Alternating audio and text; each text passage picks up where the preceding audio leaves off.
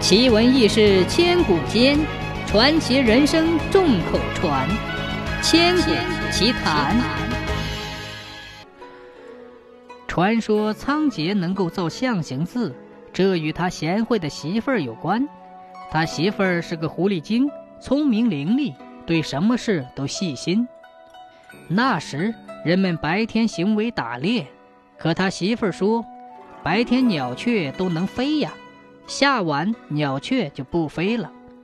狐狸精好夜行，下晚悄悄一抓，就抓了不少鸟雀。一时吃不了，就养着；又挖了些陷阱，抓了些猪牛羊。一时吃不了，就养着。就这样，人们才有了家畜和家禽。直到现在，狐狸和黄鼠狼还回来向人们要些小鸡吃。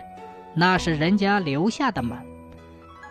一来二去，时间长了，他家养的畜和禽也多得不得了，左邻右舍有时候就来借。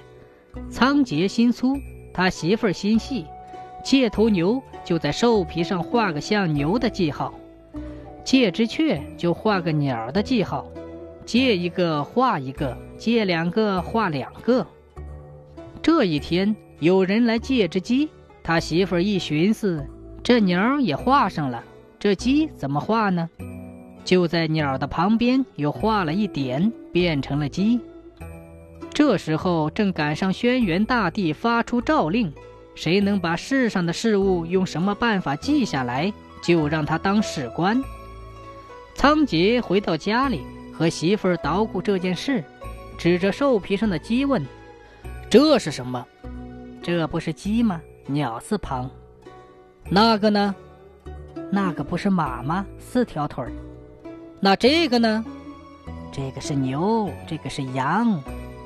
仓颉是个聪明人，一看有门道，就琢磨来琢磨去，造了一些象形字，送给了轩辕大帝。